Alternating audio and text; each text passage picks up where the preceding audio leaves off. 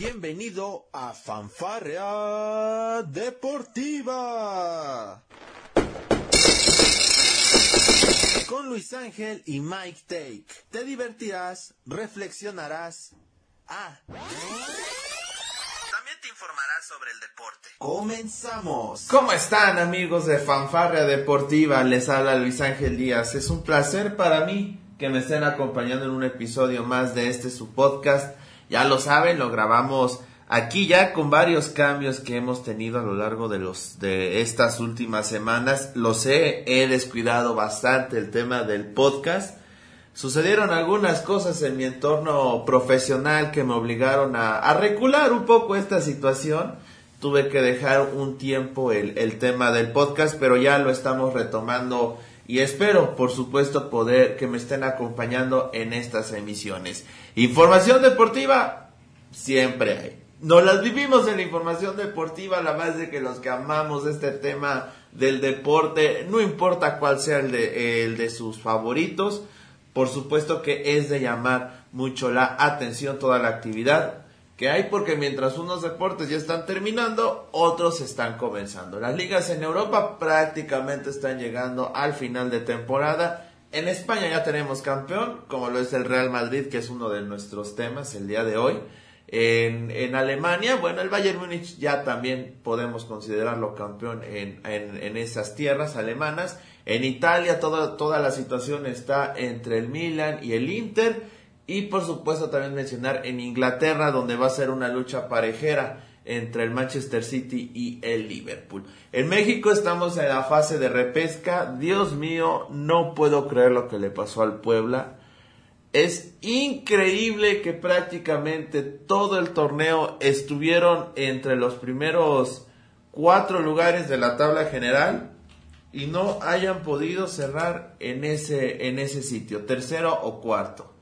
Y, por, y, y tristemente, o bueno, cala más, si así se le puede llamar, cala más a la, a la afición el hecho de que, bueno, prácticamente el, el equipo camotero, pues estuvo, este, tuvo prácticamente en sus manos el, el, poder calificar de manera directa. Olvídense de lo que pasó en el último partido ante Mazatlán.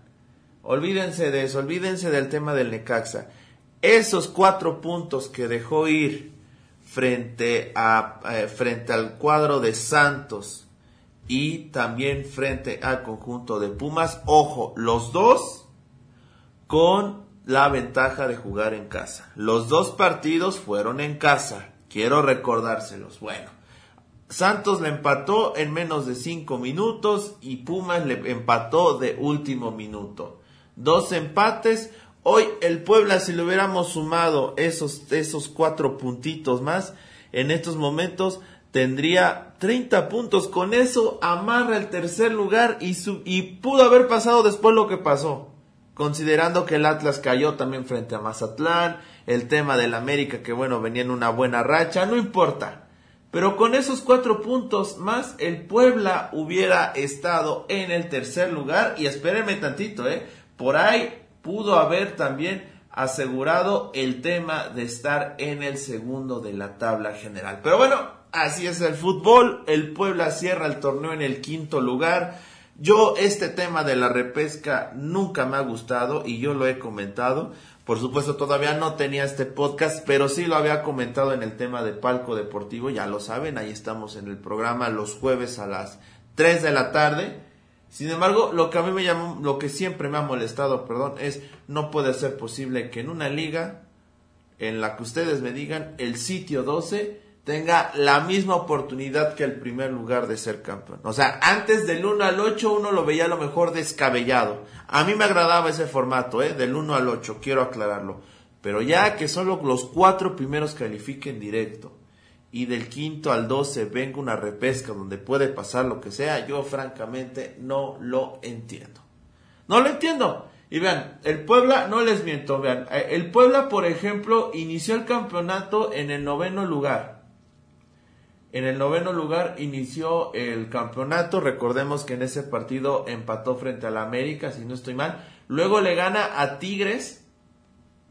Y que y, subió al quinto ese partido que quedó no recuerdo si fue 2-0 o 2-1 no recuerdo. Lo que sí bien recuerdo es que André Pierre Guignac falló un penal y eso fue de llamar mucho la atención. De ahí fecha 3 4 5 6 y 7 primer lugar. Fecha 8 9 10 tercer lugar. Fecha 11 12 13 14 15 y 16 estuvo en el tercer sitio. Y al final, Pin derrota frente a Mazatlán. Atlas rescata el punto. El América, bueno, ese ya no importaba tanto. El Atlas rescata el punto y Pin bajamos hasta el quinto porque el América también empató. Que se iba a pasar tarde o temprano porque la diferencia de goles era a favor del América, pero bueno, termina sacando el punto. Y ya, con esta situación, el Puebla terminó quedando en el quinto lugar. O sea, es increíble. Ahora, ojo, esto, esto se critica mucho por el tema de la repesca, señores, no es otra cosa. Digo, el torneo que ha hecho la franja es impresionante. O sea, lo que ha hecho Nicolás Larcamón y este grupo de jugadores en el Puebla es de aplaudirse. El detalle es de que si el Puebla queda eliminado en esta fase de repesca, pues sería un completo fracaso, así lo podemos decir, porque el Puebla ha demostrado que juega bien al fútbol, o sea, esto no es producto de casualidad, esto es producto de año y medio de trabajo, y el hecho de que en un partido pueda pasar esta situación de que quede eliminado por el sitio 12 del torneo que es Mazatlán, que es cierto, tiene un, ha tenido un cierre de torneo muy bueno, cierre de torneo, porque la verdad, si sumamos el torneo completo, bueno, lo de Mazatlán es impresentable. Sitio 12, estás en repechaje porque se permiten lugares adicionales, pero si no, bueno, ahorita Mazatlán ya estaría pensando en el siguiente torneo. Esa es la verdad. Pero bueno, supo con Gabriel Caballero entender los momentos de un torneo en México, mientras que el Arcamón, bueno, por errores, este, por errores de sus propios jugadores, hay algunas decisiones también técnicas, por diversas situaciones el Puebla no pudo amarrar ese tercer lugar y quedó en el quinto, que ojo, es un gran torneo del Puebla, eh. Y, pero esta, a mí no me gusta esta parte de no les podemos exigir más, no, yo creo que sí. A este Puebla se le puede exigir más en cuanto a rendimiento de sus jugadores. Porque si algo han demostrado es que juegan bien al fútbol, es que es un equipo que sabe tratar bien la pelota, un equipo que le gusta con Ferraréis jugar por la banda derecha, izquierda, lo mismo que Pablito Parra ahí distribuyendo balones, este también eh, mencionar por supuesto lo de lo de el Papo eh, Araujo, este que también este Araujo, perdón, Araujo, pero siempre tengo un conflicto Araujo, Araujo, me acuerdo que así le decía este eh, el profe Osorio a Néstor Araujo. Por lo menos dice le entendía, pero no es, él es el papo Araujo. En fin, es este, es una situación muy, pero muy complicada la que está sorteando el Puebla. El día, el día de ayer, este, déjenme, jueves, fue la conferencia de prensa con Nicolás Larcamón y él mencionó que el equipo está recuperado, que todas las piezas ya están en orden futbolísticamente hablando, que todos sus jugadores están sanos, a, excepción del tema, por supuesto, de KR7 o Kevin Ramírez, que bueno, recordemos tristemente se tuvo esa grave lesión ante las Chivas Rayadas del Guadalajara, que bueno, le costó todo prácticamente este torneo y yo creo que todavía le va a costar parte del otro, una baja lamentable la que sufrió el Puebla con Kevin Ramírez, porque insistir, el Puebla es un cuadro que tiene las piezas contadas. O sea, no le falta, no le sobra nada, ni, pero tampoco le, bueno, ahora sí ya le falta. Al Puebla no le sobran piezas, o sea, eh, a lo mejor así lo hizo ver Larcamón porque precisamente tenía los cambios justos y necesarios para poder llevar eh, los partidos, pero de repente se te empieza, se te lesiona un jugador, eh, otros se hacen expulsar por diversas situaciones, el tema de lo que pasó frente a León, que yo francamente nunca lo había visto, tantas tarjetas amarillas en un partido, el tema de las lesiones, que bueno, ya también lo mencionamos con Jordi Cortizo, con George Corral, este, con Federico Mancuello, que también tuvo algunos problemas ahí de lesiones, lo de Aristeguieta, que no va a estar en el partido de repesca por acumulación de tarjetas amarillas, o sea, ¿Qué más nos podemos esperar de este Puebla? El domingo van a tener que salir con todo, no hay de otra. Aquí o, metes o metes el máximo desde los primeros minutos o te quedas o te quedas fuera de la liguilla. Y hay que recordar todo lo que nos mencionó el Arcamón en las ruedas de prensa y, a la gente también, porque ahí están los videos, ahí está en YouTube todas las declaraciones acerca de ese mayo maravilloso que quieren pintar para la afición poblana. Esperemos que no se convierta en una pesadilla para los fanáticos del fútbol. Aquí en Puebla, bueno, son fechas muy especiales por el tema del 5 de mayo, la batalla de Puebla, la fundación de la ciudad. Un 7 de mayo se funda el equipo Puebla, miren qué curioso.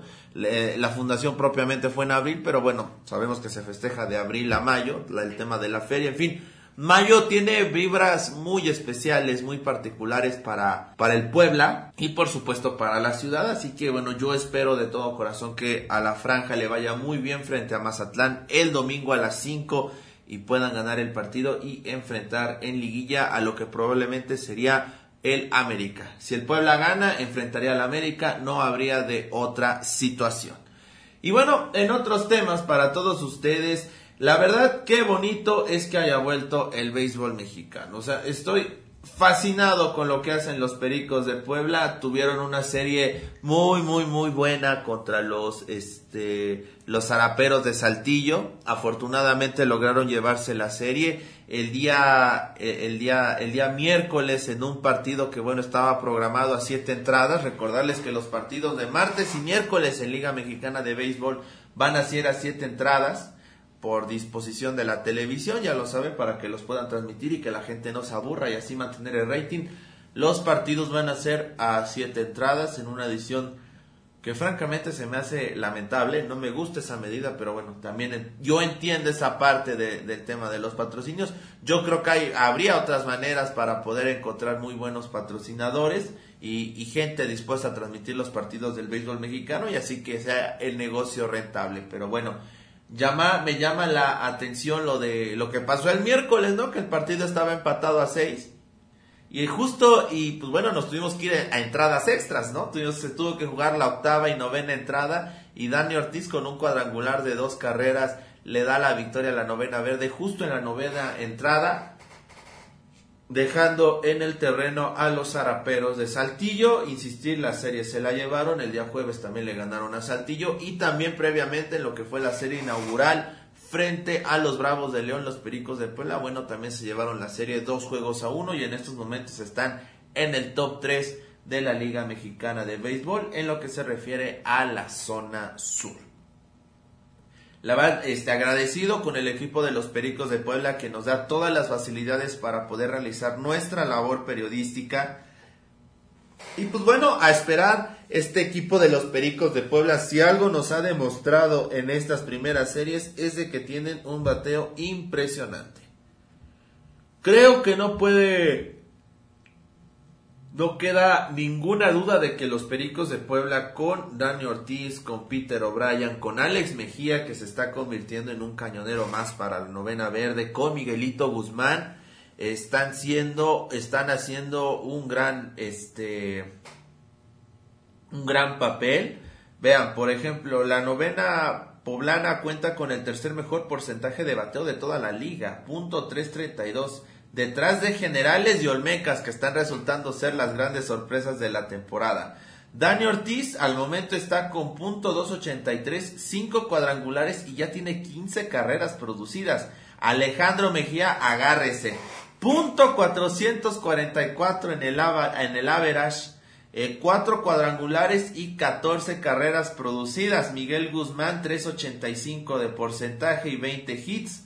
Peter O'Brien, punto 250, 4 home runs y 13 carreras producidas. Son los, son los líderes al momento de la novena verde.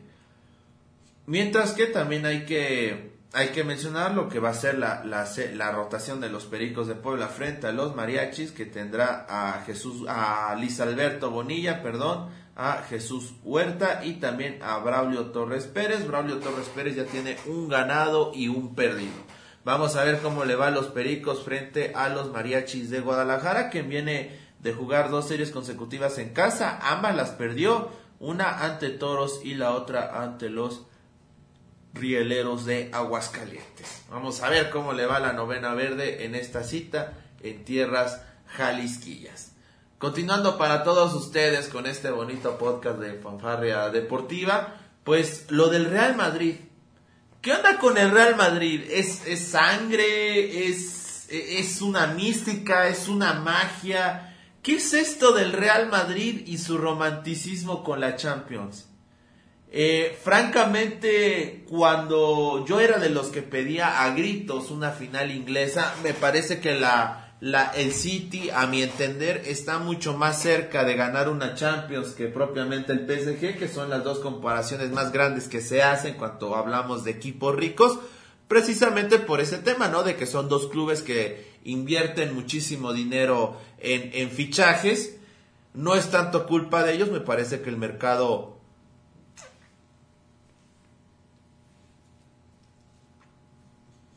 está sobre, eh, exigido, sin embargo, eh, sobrevalorado. Yo creo que los jugadores de fútbol hoy, en día están tasados en cantidades impresionantes, que no debería ser así, pero bueno, hay equipos, y ahí tenemos dos ejemplos, como el City y el, el PSG. Bueno, el Real Madrid también acostumbra a hacer contrataciones con sueldos eh, estrafalarios, el Tottenham, que es otro equipo, el tema del Chelsea, que bueno, vamos a ver cómo resuelven el tema de Roman Abramovich. Pero bueno, hablando propiamente del City y del PSG, que son dos equipos que están acostumbrados a gastar mucho dinero para sus competencias. Lo del Madrid, increíble, la verdad, que en menos de cinco minutos puedan mandar el partido, un partido que tenían perdido por dos goles, que la diferencia era, era, era notable. El, el partido, insistir, terminó terminó 4-3 en la ida, después este mete eh, gol el City con Riyad Mahrez en el segundo tiempo, un golazo auténticamente, y cuando parecía que el Real Madrid hasta ahí acababa su magia, llegó Rodrigo con dos goles impresionantes en los últimos minutos del partido. Yo, yo achaco muchas situaciones a la, a la precaria zona defensiva de, del Manchester City la desconcentración fue brutal. John Stones no jugó por el tema de, este, de, una lesión. Sin embargo, eh, Alaba no, no jugó por el, por el Real Madrid. Y bueno, eh, al final el Madrid, con toda su historia, con todos y sus blasones, se impuso a un Manchester City que otra vez, eh, con Pep Guardiola, no se le hace ser campeón de Champions y yo creo francamente que no se le va a dar. Eh. No sé si algún día, bueno, yo creo que algún día el City levantará una Champions League. Yo no, no, yo creo que esa racha está próxima a romperse. Sin embargo, hay que ver con qué técnico lo hace, ¿no? Porque Pep Guardiola, de nueva cuenta, este es un fracaso monumental. Yo creo que hoy si le preguntan a los aficionados del City qué prefieren, seguir peleando por la liga o ir a una final más de Champions League, yo creo que te tendrían que responder. Bueno, de, de primera instancia te dirían las primeras dos, pero si tuvieras las dos, pero si te dicen que solamente puedes elegir una, pues bueno, yo creo que por ansiedad, por ganas y por entusiasmo van a elegir la Champions League. Esa es la verdad. Y pues bueno, no va a ser así. El Real Madrid va a estar en la gran final para sorpresa de todos y le toca enfrentarse en la reedición del 2018, me parece, a Liverpool. En aquella final el Real Madrid, bueno, venció de manera, yo hasta me atrevo a decir fácil, eh, por un buen marcador a Liverpool en aquella noche de terror para, para el portero Carius, ¿no? Que después terminó yéndose de Liverpool, recibió amenazas de muerte. Por ahí no recuerdo quién puso un tweet, un mensaje en donde en apoyo a Carius diciendo, pues no se supone que somos el equipo que nunca camina solo. Y pues sí, es una gran reflexión que debería quedarles a todos los aficionados del Liverpool. Pero bueno, ya con eso estamos cerrando prácticamente este podcast. También tuvimos en temas de lucha libre lo de Triple Manía 30. ¿eh? Digo, la verdad les voy a ser honestos. No pude ver el evento, lo admito, no lo vi. No lo vi porque aquí en Puebla, como les comento, tuvimos el tema de la feria de Puebla, fui con mi familia, disfruté de los espectáculos que hay ahí, unos buenos, los stands también eh, agradables, un tema mucho más tradicionalista de Puebla sin lugar a dudas y la comida ya lo saben. Es así, uno no escatima en comida, la verdad comí muy pero muy bien en la feria de Puebla. Sin embargo, pues sí pude ver los resultados. Me llamó la atención que Último Dragón, yo no lo esperaba, que Último Dragón le ganara a Penta 0M, yo lo veía casi imposible, sin embargo, sucedió y el Penta 0M, pues bueno, o Pentagón Junior tendrá que ir a la llave de semifinal, que será su penúltima oportunidad para poder salvar la máscara en caso de caer frente a Blue Demon Jr., que fue el que perdió en la otra llave de contra, contra el... Ajá, sí, contra Rayo de Jalisco Jr., perdón.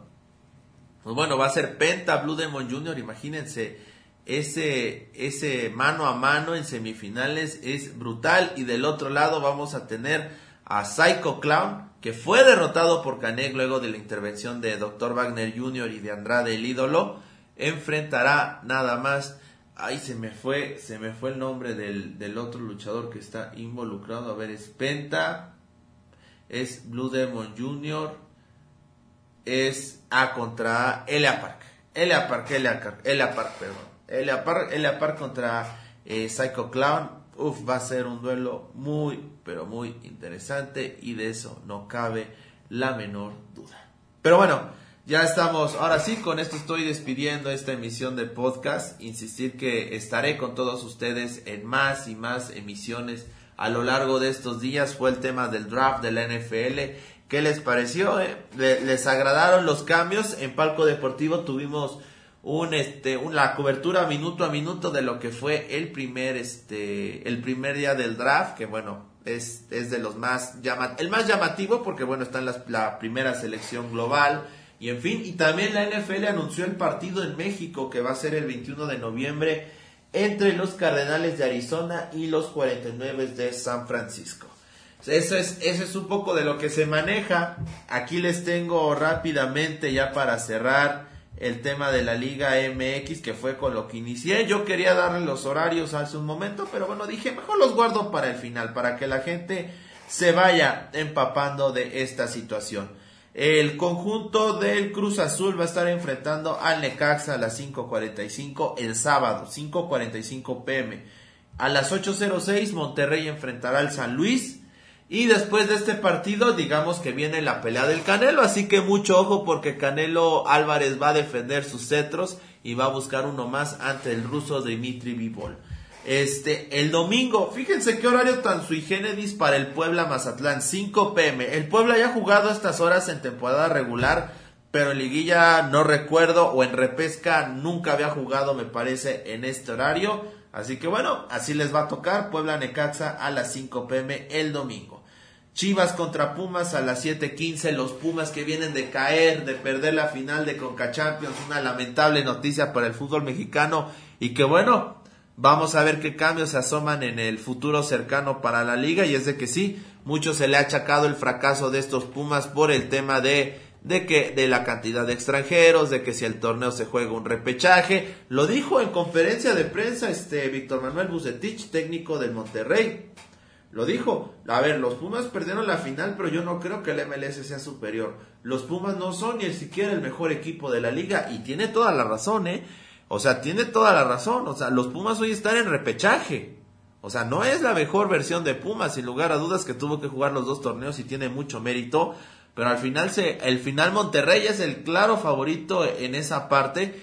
Y en la llave de Chivas frente a Pumas, pues difícil dar un favorito. Yo creo que las derrotas, por supuesto que duelen y duelen bastante, pero son las que te van a ayudar a crecer y a ser un mejor este humano y yo creo que los, los jugadores de los Pumas más que nunca necesitan un aliciente positivo, un refuerzo positivo para poder continuar en este proceso de Andrés Lilini, por lo cual yo creo que van a darle mucha batalla al Guadalajara, que es cierto también está en un buen momento futbolístico, sin embargo vamos a ver qué tanto le dura el tema de la llamada cadeneta. Muchísimas gracias por haberme acompañado. Les recuerdo nuestras redes sociales en Facebook, estamos como Palco Deportivo, Twitter arroba Pal Deportivo y también nuestro sitio web desde el palco.com. Síganos en Spotify, en Apple Podcast, en Google Podcast. Estamos en todas las plataformas para todos ustedes. Soy Luis Díaz. Esto fue Fanfarra Deportiva y por supuesto que nos estamos escuchando en la próxima emisión. Esto fue Fanfarra Deportiva. Te esperamos en nuestra próxima emisión.